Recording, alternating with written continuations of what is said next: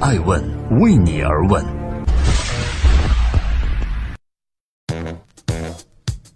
Hello，大家好，二零一八年五月九号星期三，爱问人物创新创富，欢迎大家的守候。今天我们一起走进二零一八创新中国春季峰会。创业九死一生，谁能成为幸存者？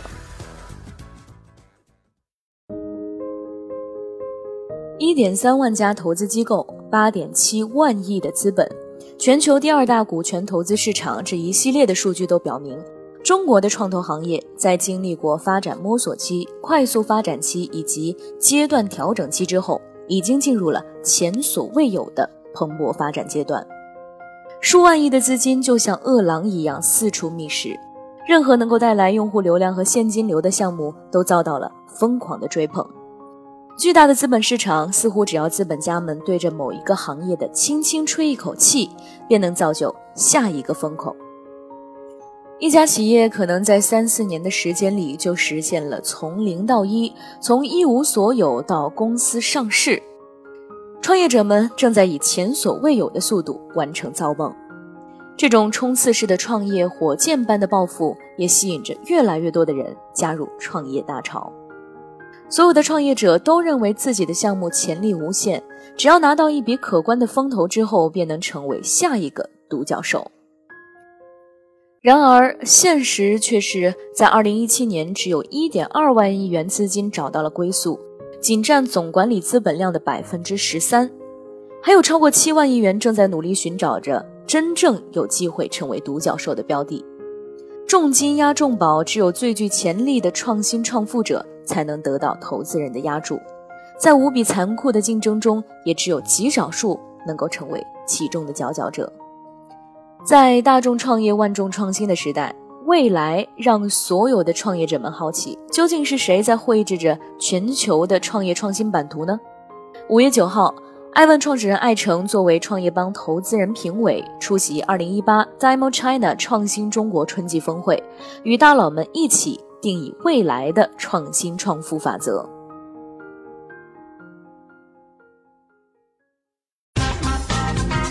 欢迎继续聆听《守候爱问人物》，爱问人物创新创富。二八定律，谁能成为八点七万亿元的投资目标？据创业邦报道，中国有一点三万家投资机构，他们手中掌握着八点七万亿的资本，至今还有将近百分之九十的资金没有花出去，这意味着。一派欣欣向荣的创业潮之下，有众多的创业项目因为得不到风投资金而走到生死存亡的边界。赚大钱与赚快钱的创富者们，永远只是金字塔顶端的少数人。摆在创业公司面前的问题多得数也数不清：伪需求、乱烧钱、团队内讧、竞争惨烈、产品糟糕、资本博弈、错失风口、政策风险。创始人放弃、战略失误等等等等，每一个问题都会让创业者体会到市场的残酷。在今天举办的2018 Demo China 创新中国的春季峰会上，贝恩资本董事黄金生告诉艾问：“有的人说百分之二十五的创业会成功，但是作为一个创业者，大部分都是要失败的。BAT 互联网巨头等超级平台的出现，使行业呈现出了二八定律。”即百分之二十的头部创业者坐享风口红利，大致吃下了行业百分之八十的利润，其他的企业很难与 BAT 竞争。IDC 中国区总经理 Kitty Falk 向艾问表示，在全球地理位置来讲，谷歌、亚马逊、Facebook、阿里巴巴等等是超大平台。比如谷歌的活跃用户，他们的用户数相当于世界前三的国家；阿里巴巴的 GDP 相当于排名前二十的国家。他们的平台已经近乎于一个国家的水平。创新创业成功无边界，不仅仅是国家的概念，而且是全世界正在建造平台。我们应该学会利用这些平台，并且与这些平台进行互联。既然打不过，那就选择拥抱 BAT 吧。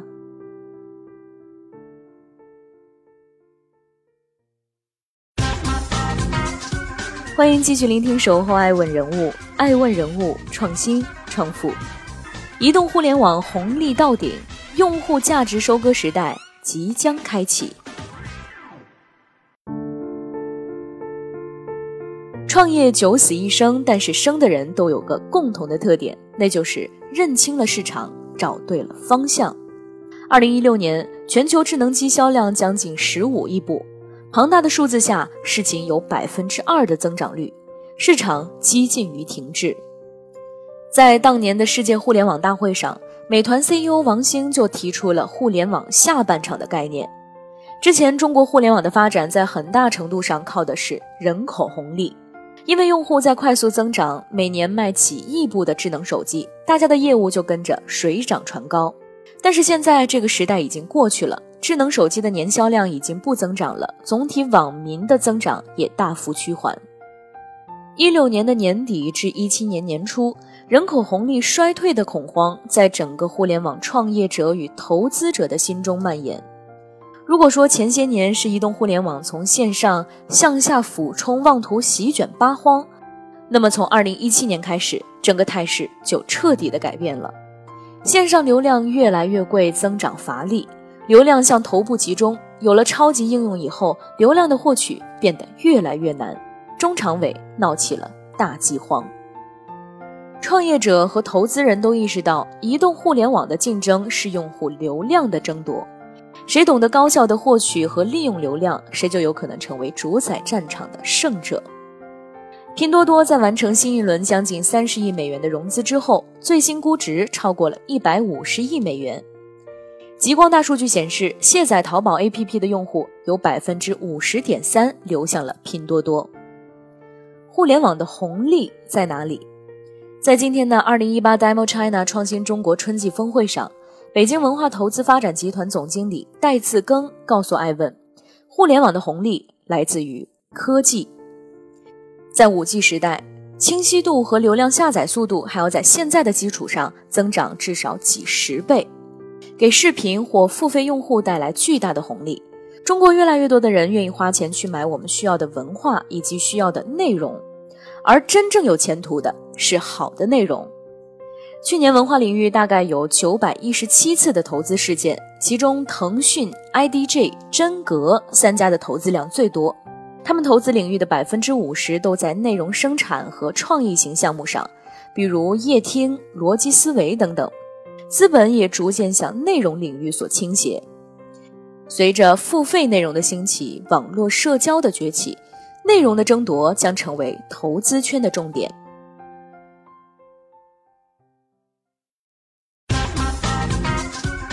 欢迎继续聆听《守候爱问人物》，爱问人物创新创富，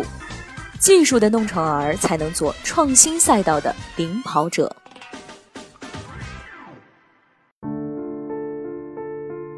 创始伙伴资本创始合伙人周伟曾经表示，在创新创业的技术上，我十分看好区块链和人工智能。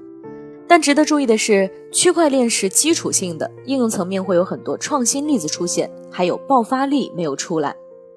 IDC 中国区总裁 Kitty Falk 也同样认为，如果有一个新的技术，就需要有一个新的商业模型来支持，因为不可能用一个传统的商业模型来销售一个新的产品或者新的技术。因此，比技术先发优势本身更重要的是，每个技术实现商业成功都需要成熟的打出应用场景，那就是商业模式。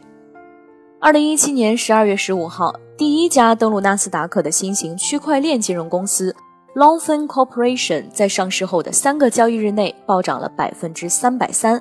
从每股五美元一路飙涨至将近每股二十二美元。二零一八年伊始，又随着徐小平、王立杰等一众的投资大佬迫不及待对外宣布要 all in 区块链，区块链再次走上了风口浪尖。暴风集团、美图、迅雷等上市公司无不趁机搭上区块链的风口，他们中的大多数业务还未落地，股价就已经起飞。但不可否认的是，拥抱区块链技术会让你更加接近世界经济的再次变革。作为未来技术的两大火山口，区块链和人工智能正在涌入着越来越多的狂欢者。想要领跑赛道，那就做新技术的弄潮儿吧。根据三十六氪研究院和精准数据库统计，二零一七年中国区块链相关项目融资总额超过十二点七亿元，融资事件五十四起。而仅二零一八年的第一个月，区块链行业的融资额就达到了六点八亿元，融资事件十九起，融资金额和获投企业的数量甚至超过了二零一六年的一整年。与此同时，风投调研机构 CB Insights 的数据显示。二零一七年，全球共有一百五十二亿美元的投资流向 AI 初创企业，其中中国的 AI 创业者获得了七十三亿美元投资，占比为百分之四十八，超越了美国的百分之三十八，成为 AI 投资的第一热门地。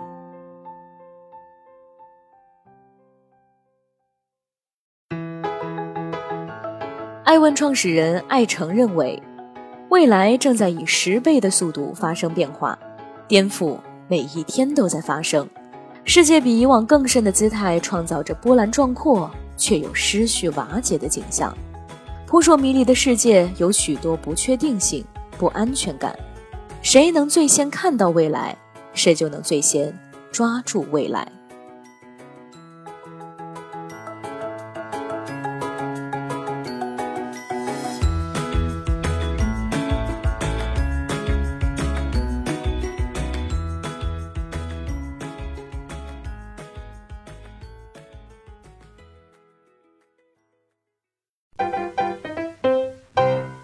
爱问是我们看商业世界最真实的眼睛，记录时代人物，传播创新精神，探索创富法则。